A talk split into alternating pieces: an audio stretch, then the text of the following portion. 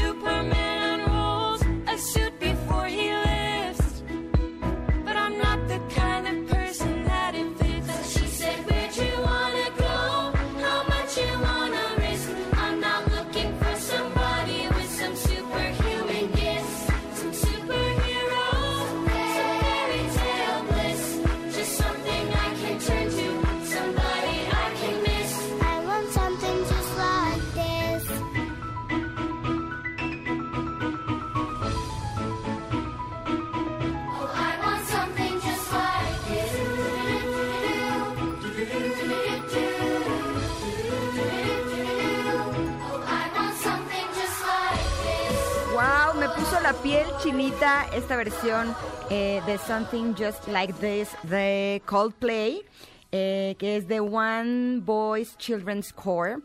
Eh, la verdad es que qué bonita forma de arrancar esta entrevista con el tema que vamos a hablar el día de hoy, ya que hace algunas semanas he estado publicando en mis redes sociales porque soy embajadora de esta organización tan hermosa que es Save the Children México, que trabaja arduamente para lograr eh, que los niños eh, se respeten sus derechos, que tengan mayor bienestar. Eh, es una organización increíble. Si ustedes no la conocen, los invito a que eh, los busquen en redes sociales porque realmente les va a encantar y que por supuesto que puedan colaborar con todo el trabajo hermoso que ellos hacen. Pero justo lo que estuve publicando hace algunas semanas es que estábamos solicitando que firmaran una petición para que la Cámara de Senadores prohibiera el castigo corporal y humillante en México de los niños y niñas.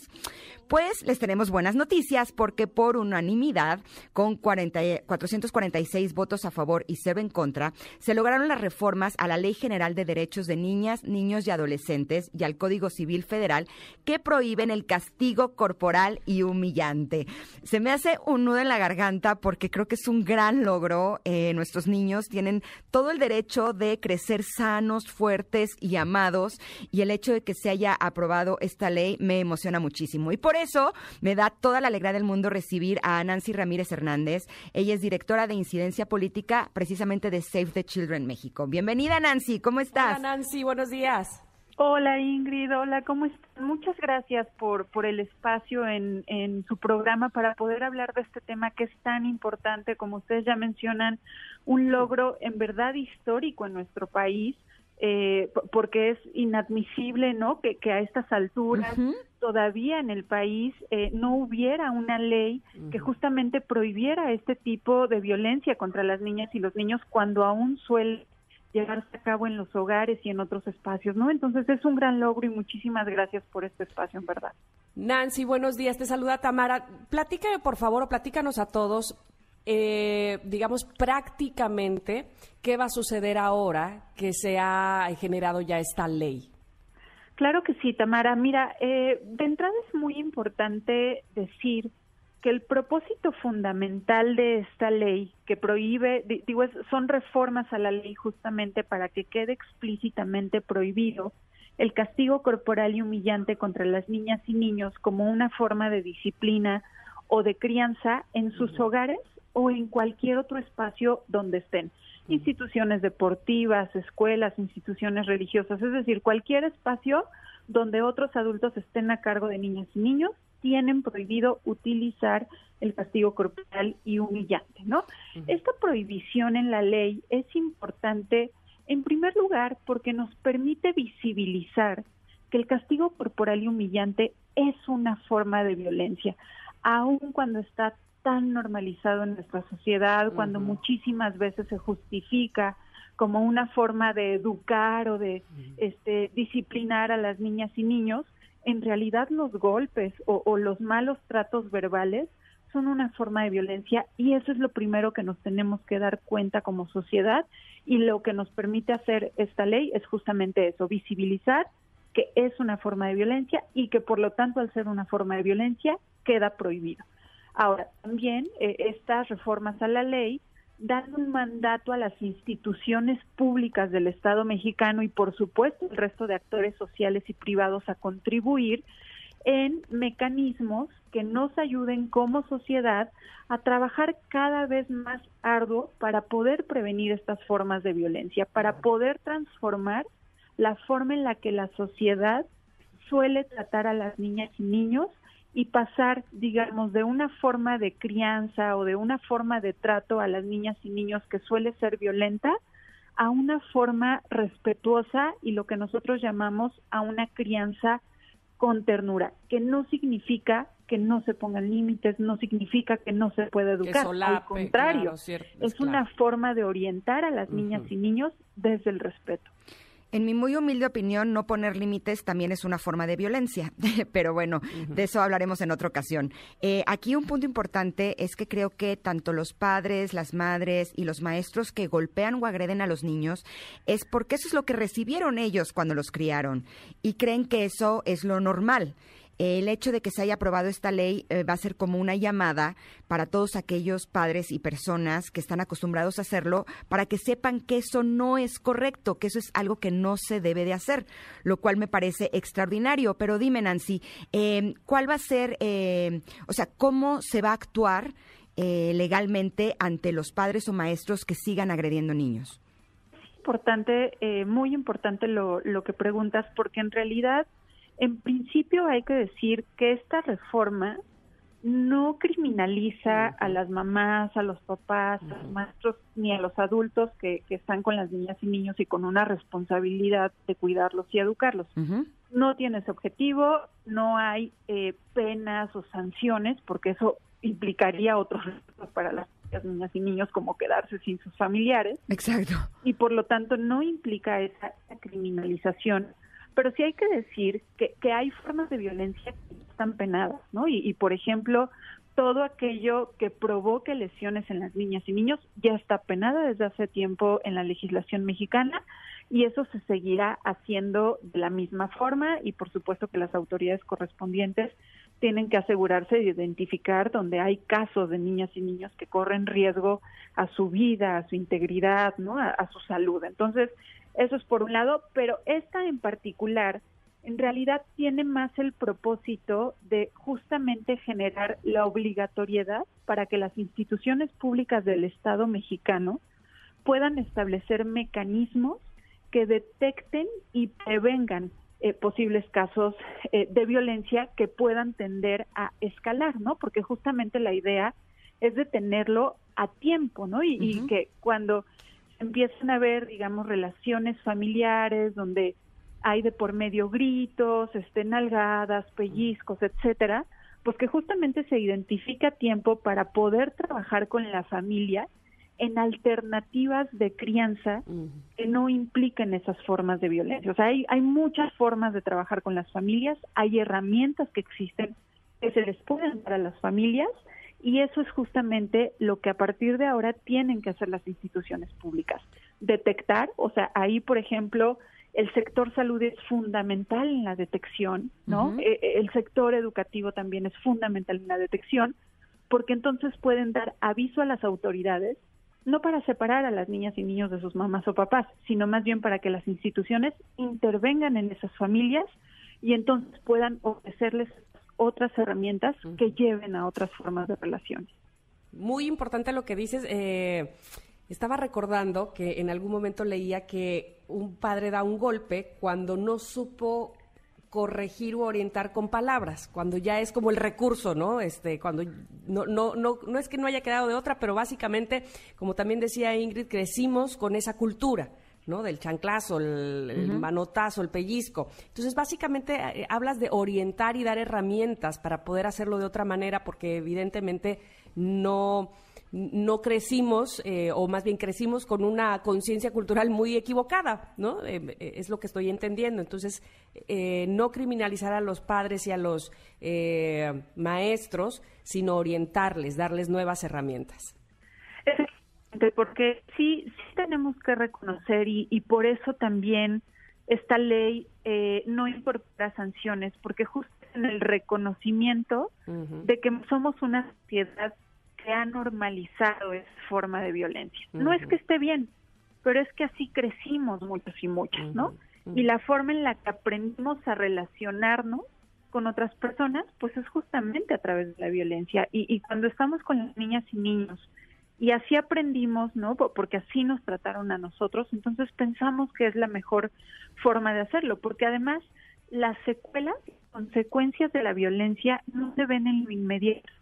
O sea, a lo mejor las nalgadas, los pellizcos, los gritos, pues lo primero que vamos a observar es que la niña o el niño sí cambia su actitud, ¿no? Y, y cambia el comportamiento que el adulto desea cambiar, pero lo cambia por una sensación de miedo, ¿no? No, no por una sensación de conciencia ni porque esté aprendiendo sobre una lección o algo así, ¿no? En realidad es por y esas secuelas, ¿no? Que, que va dejando ese miedo constante de las niñas y niños o esa frustración o, o ese sentimiento sentirse menos, pues sí, de sentirse menos porque lo están humillando, son cosas que se van acumulando y que en el crecimiento de las niñas y niños va afectando su desarrollo y como adultos también nos afecta. Muchas veces eh, la sociedad suele pensar, a mí, a mí me pegaron o, o sí me gritaron y, y me educaron y hoy soy una persona de bien.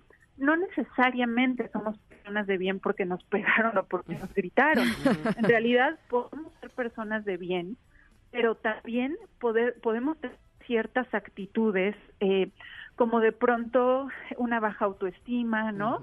O reacciones eh, agresivas contra otras personas, poder tener una comunicación asertiva como adultos, ¿no? Es decir, hay muchas otras cosas o comportamientos que como adultos tenemos y que justamente derivan en ocasiones de esos golpes y humillaciones que sufrimos de niños y que no se relacionan en lo inmediato. y, y por eso nos cuesta tanto trabajo entender que la violencia, aunque sea en estas formas, ¿no? Que sus- justificarse de nalgadas, de pellizcos, etcétera, sí tiene secuelas. Y, y eso es lo que hay que empezar a entender eh, en la sociedad mexicana para que justamente pues podamos de entrada saber que no es la forma, ¿no? Y, y que golpeando a las niñas y niños no vamos a lograr eh, educarlos ni orientarlos, sino más bien provocarles miedo.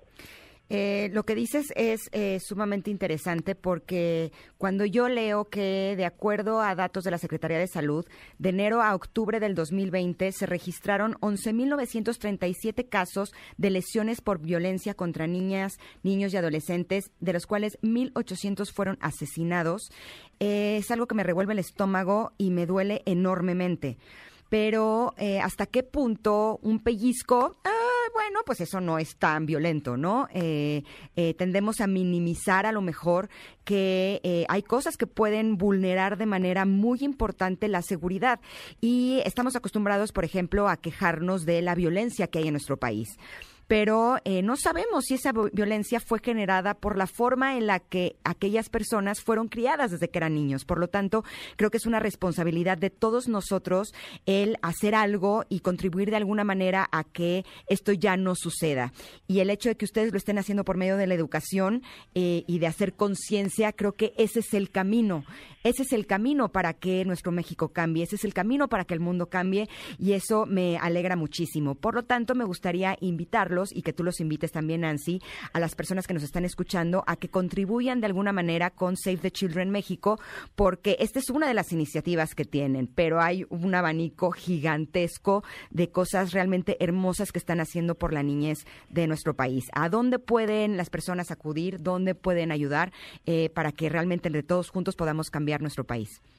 Efectivamente, hay muchos retos que las niñas y niños están viviendo en nuestro país y, y en Save the Children estamos trabajando, como bien mencionas, en distintos eh, aspectos, ¿no? Para el cumplimiento de sus derechos y, como sociedad tenemos un papel fundamental. ¿no? Hay muchas formas en las que podemos sumarnos, incluyendo, por supuesto, la movilización social y la generación eh, de, de, de esta, de este cambio de cultura que necesitamos. La sociedad es fundamental y eh, las iniciativas que tenemos en Save the Children las pueden encontrar eh, visitando nuestra página web www.savethechildren.mx. No importa si nunca has escuchado un podcast o si eres un podcaster profesional. Únete a la comunidad Himalaya. Radio en vivo. Radio en vivo. Contenidos originales y experiencias diseñadas solo para ti. Solo para ti. Himalaya. Descarga gratis la app. Te agradecemos muchísimo, Nancy, y eh, evidentemente nos felicitamos porque este es un logro para todo México. Eh, qué bueno que, que- que se pudo dar este paso tan importante y, por supuesto, es el inicio, porque como bien decías, bueno, pues hay, hay que tener herramientas, hay que tener recursos, hay que saber orientarnos, por supuesto, a quienes estamos encargados de la educación de los niños y las niñas. Muchísimas gracias, Nancy. Nancy Ramírez Hernández, de Save the Children, directora de Incidencia Política.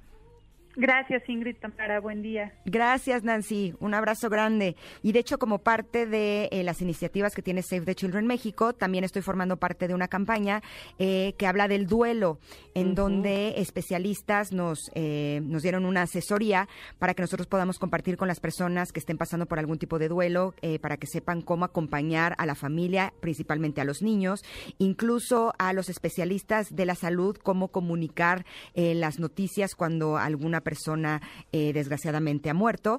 Y este es eh, otro de los movimientos que está haciendo Save the Children México. Les puedo asegurar que es una empresa seria que trabaja con un corazón y con una generosidad eh, que realmente le- les va a gustar mucho la forma en la que ellos trabajan. Así es que los invitamos a que visiten savethechildren.mx porque ahí van a encontrar todo lo que hacen y que puedan también colaborar con ellos. Se los agradeceríamos muchísimo. Sin duda alguna, muy importante cada uno de los temas. Y, y como importante es, querida Ingrid, eh, aconsejarles, de verdad. Fíjense que en City Banamex Shop sabemos que el tiempo es algo muy valioso. Con el seguro autoprotegido CBNX, sus ajustadores te atienden en menos de 60 minutos. No, ¿Para bueno. qué? Sí, bueno, es que eso es una maravilla. Qué chulada. Para que en cada paso que des esta temporada lo hagas de forma segura y sin preocupaciones. Es que justo ese es un punto bien importante, el sentirnos seguros y no tener preocupaciones y saber que estamos bien protegidos. Pero además la buena noticia es que ahora puedes aprovechar el 15% de descuento. ¿Escuchaste bien? 15% de descuento adicional en tu seguro de auto del 17 al 18 de diciembre del 2020. Lo puedes cotizar en citybanamexchop.com. Chop se escribe C-H-U-B de bueno, B de bueno.com o también al 55 50 62 32 35. Te lo repito, 55 50 62 32 35. No lo dejen pasar, porque luego uno dice, ah, sí, mañana pasado y otro día y otro día pasa, y solo es 17 y 18 de diciembre este 15% de descuento. Términos, condiciones y requisitos de descuento y contratación en citibanamex.com diagonal seguros. Aplican restricciones. Producto ofrecido por Citibanamex y operado por CHOP solo para residentes en México. Vamos a ir un corte, regresamos muy muy rápido. Seguimos aquí, somos Ingrid y en MBS.